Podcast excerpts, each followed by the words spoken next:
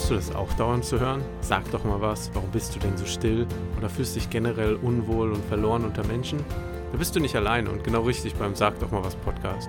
Der Podcast für Introvertierte, Übersensible und Menschen mit sozialen Phobien. Ich rede offen über eigene Erfahrungen mit meiner eigenen sozialen Phobie, meine Lektionen daraus, Probleme von Introvertierten im Alltag und Methoden, um den eigenen Kopf besser kontrollieren zu können. Sag doch mal was Podcast für die Stillen unter uns. Ja, hi, herzlich willkommen. Hier ist Fabian vom Sag doch mal was Podcast, dem Podcast für die Stillen unter uns. In der zweiten Folge würde ich gerne anhand von meiner Geschichte erstmal erklären, was es überhaupt bedeutet, mit einer sozialen Phobie zu leben. Wenn es dir gerade heute mental vielleicht nicht so gut geht, vielleicht nicht unbedingt diesen, diese Folge heute anhören, weil es schon etwas düster wird. Es geht eben darum, was für Probleme mir das alles bereitet hat und wie das alles angefangen hat.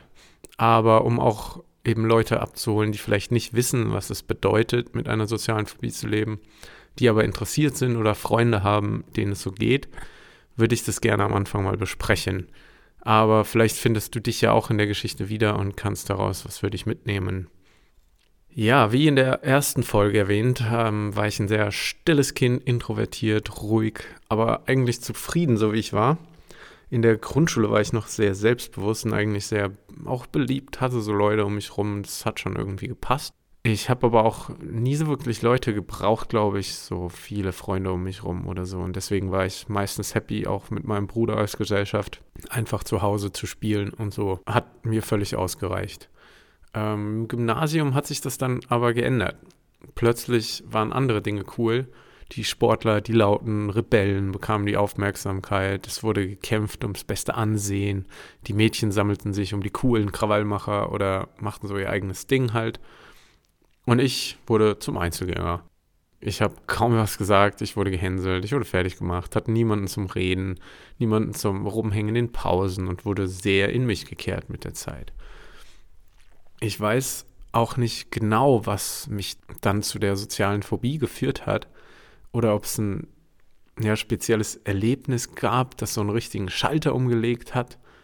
Aber mit diversem Mobbing und Ausgrenzung wurde Aufmerksamkeit für mich über die Jahre zu etwas sehr Negativem, da ich sie meistens nur bekommen habe, wenn ich, wenn sich über mich lustig gemacht wurde.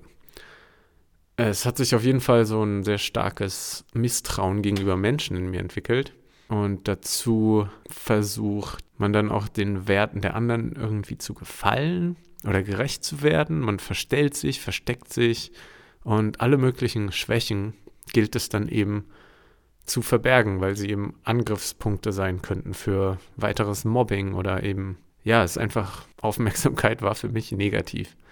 Irgendwann in der Zeit habe ich dann die sehr starke Erythrophobie, äh, entwickelt.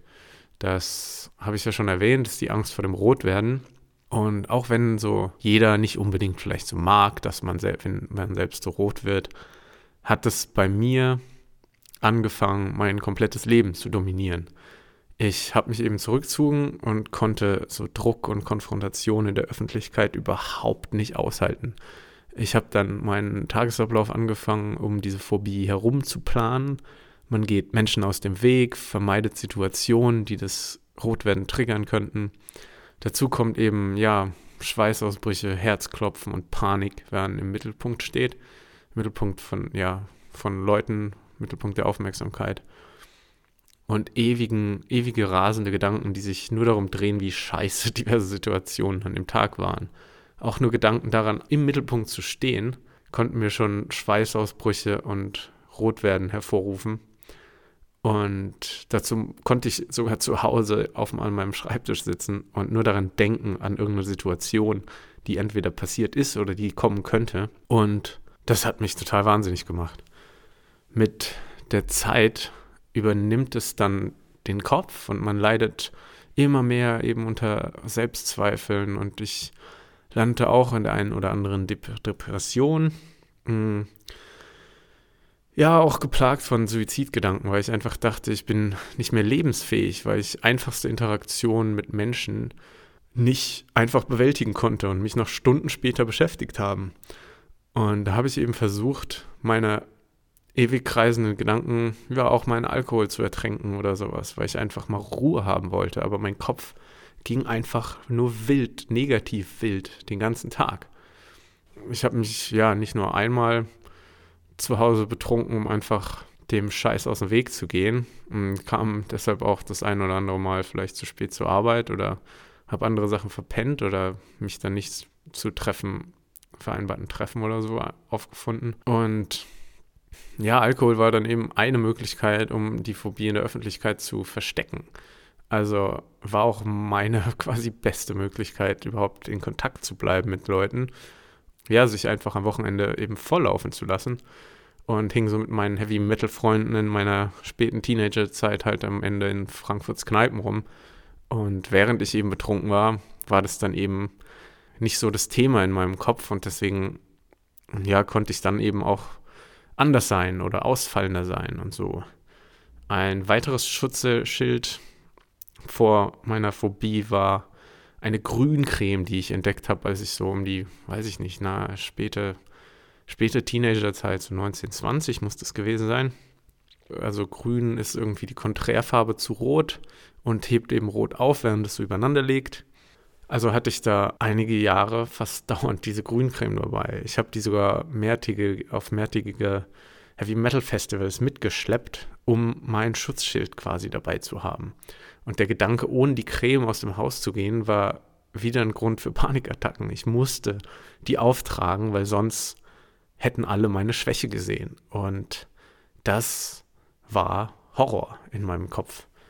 Und so lebte ich eben für diverse Jahre durch das Studium, bis ich meinen ersten Job angefangen habe, konnte das mit der Zeit so ein bisschen besser überspielen, aber erst richtige Veränderungen in meinem Denken konnten mir richtig helfen. Ich, ja, ich bin dann mal umgezogen und habe mich seitdem mehrere Male selbst quasi neu erfunden. Und eben die letzten drei Jahre, während ich jetzt auf Reisen war, sehr viel über mich und die Gesellschaft erfahren oder konnte einfach mich selbst ja immer wieder neu erfinden, die Sachen hinterfragen, die mich so geplagt haben und wurde auch zehntausend Male jetzt aus meiner Komfortzone rausgeboxt, weil ich eben diverseste Jobs angenommen habe in den letzten drei Jahren. Das war, ich war ja vom ITler bis über Kuhhirte, Cowboy auf in Australien und Weinbauer in Neuseeland und wieder Office-Mensch. Jetzt war mein letzter Job in Neuseeland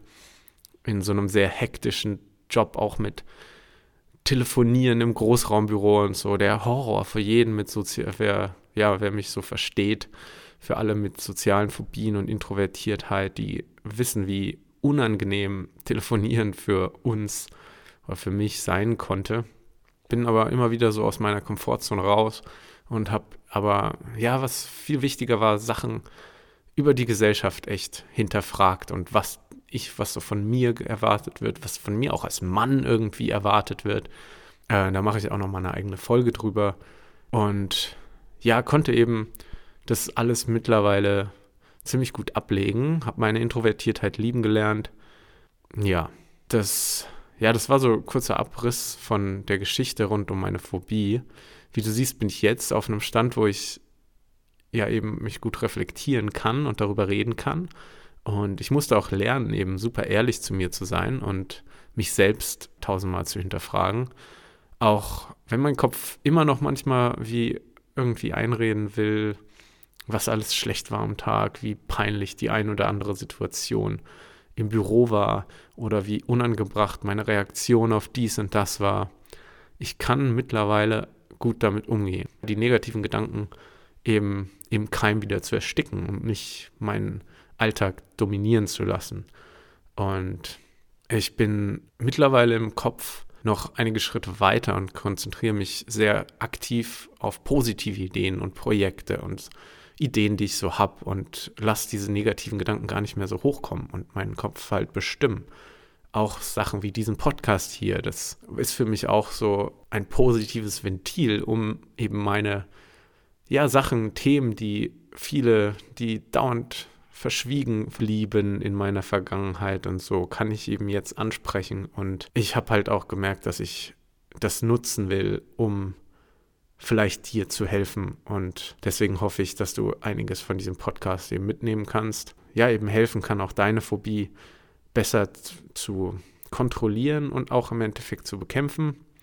Ich will nicht, dass sich Menschen weiterhin verstecken, weil sie denken, sie sind alleine mit ihren Problemen. Und um das in Angriff zu nehmen, gibt es jetzt diesen Podcast. Also freu dich auf die weiteren Folgen. Mach's gut. Dein Fabian. Tschö. Du willst auch deine Introvertiertheit lieben lernen? Du willst mehr Tipps und Geschichten, die dir helfen, deine soziale Phobie besser zu verstehen und in den Griff zu bekommen? Dann abonniere doch einfach den Podcast und verpasse keine Folge mehr. Ich bin auf allen bekannten Plattformen wie iTunes, Spotify oder du nutzt die Podcast-App deiner Wahl. Ich freue mich auch über Feedback und gute Bewertungen, besonders auf iTunes. Und wenn dir ein Thema im Kopf rumschwirrt, das ich im Podcast besprechen soll, kannst du mir das gerne mitteilen. Mit der Anchor-App zum Beispiel kannst du mir eine Sprachnachricht mit einer Frage schicken, die ich in den Podcast einbinden kann. Unter sagdochmalwas.de findest du alle Hintergrundinformationen dazu und die vollen Shownotes zu jeder Episode zum Nachlesen.